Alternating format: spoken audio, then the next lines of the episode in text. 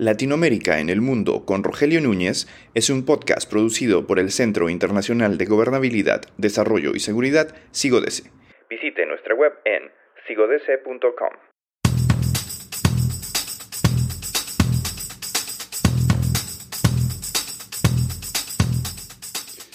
Román Ortiz es analista de seguridad del Centro de Seguridad Internacional de la Universidad Francisco de Vitoria Román anunció hace unos meses que podía producirse una guerra en Ucrania y que el conflicto iba a seguir escalando.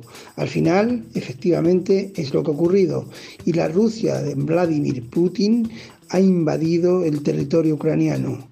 No sabemos a estas horas si es el conflicto que dará inicio a mayores escaladas bélicas o se convertirá en una especie de guerra fría intermitente o guerra caliente en determinados momentos. Para hablar de esto, tenemos con nosotros en este capítulo séptimo del podcast de Sigodese a Román Ortiz.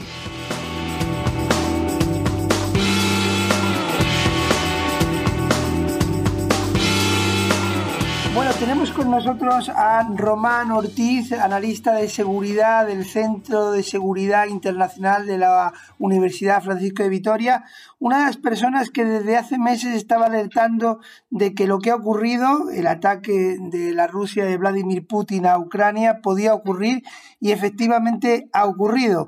Con lo cual, eh, Román, la primera pregunta es ¿qué, eh, ¿qué veías tú que no vimos los demás, que creíamos que no iba a llegar la situación al extremo que ha llegado? Bueno, dos cosas, ¿no? Primero, digamos, uh, la naturaleza del régimen ruso, ¿verdad? La naturaleza política de Vladimir Putin y de la cúpula que dirige Rusia en estos momentos.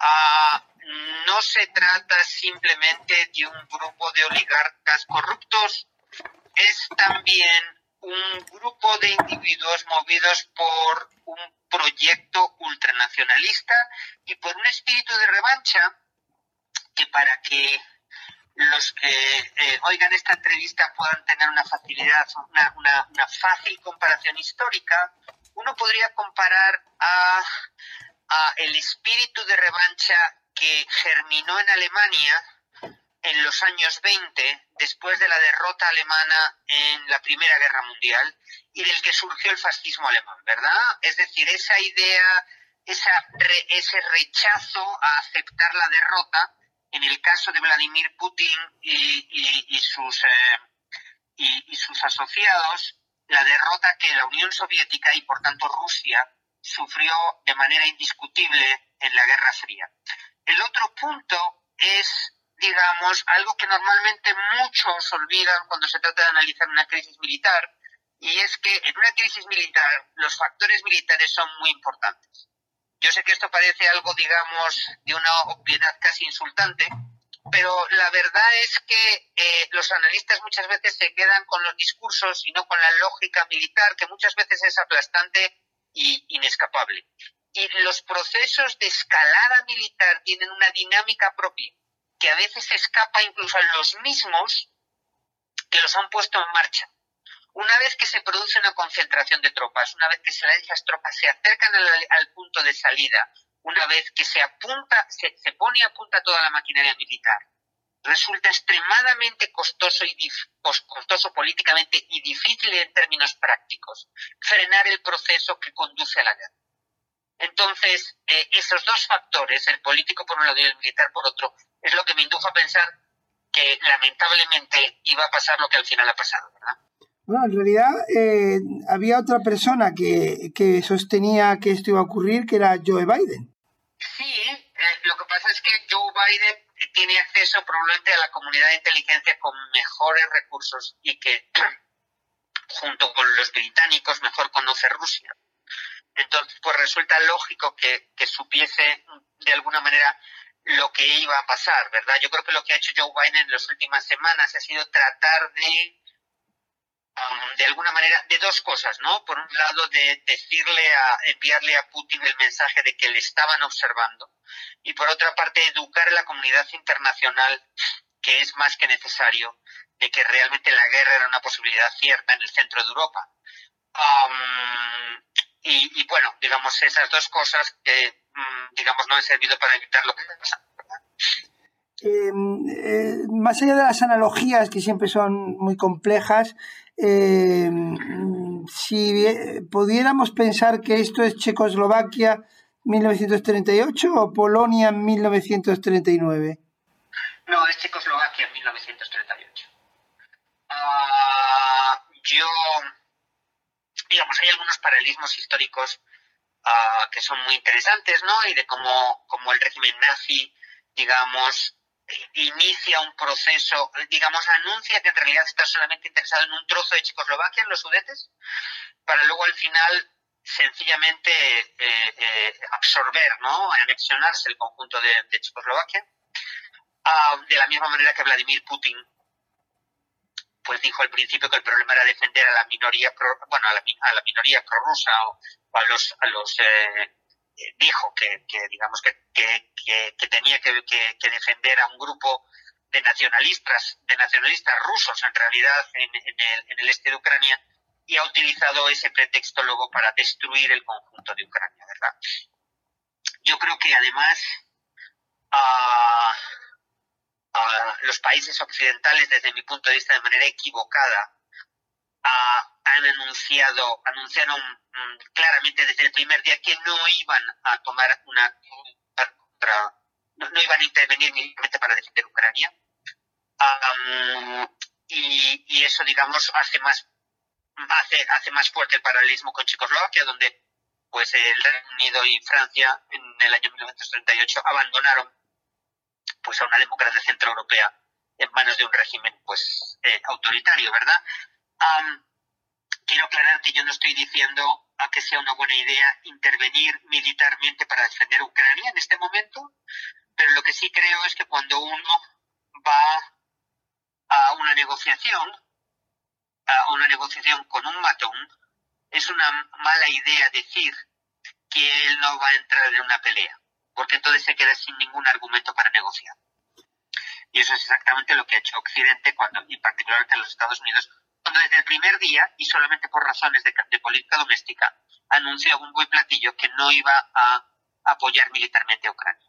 Si esto es Checoslovaquia en 1938, ¿podrá haber Polonias? Sí, se me ocurre una lista de Polonias. Ah, los países bálticos y eh, Polonia, que podría volver a ser Polonia, pero sobre todo los países bálticos. Ah, yo creo que, digamos, hay, hay algo, diga, y, ya que has tenido la amabilidad de recordar a los que nos escuchan que acerté en esta, en esta, eh, en, el desenlace que está teniendo, bueno, el comienzo de, la guerra en Ucrania, pues ah, me gustaría como hacer otra especie de, de, no sé si pronóstico, ¿no? Digamos, pero por lo menos de, anunciar otro nuevo riesgo, ¿no? y es que eh, eh, muy pronto vamos a escuchar algunas voces diciendo que en realidad lo único que quería Vladimir Putin era asegurar el control de Ucrania y que por lo tanto tenemos que estar tranquilos y no tenemos que emprender ninguna acción que sea una provocación para Rusia, porque una vez que se han quedado con Ucrania se va a convertir de nuevo en una potencia eh, a favor del status quo.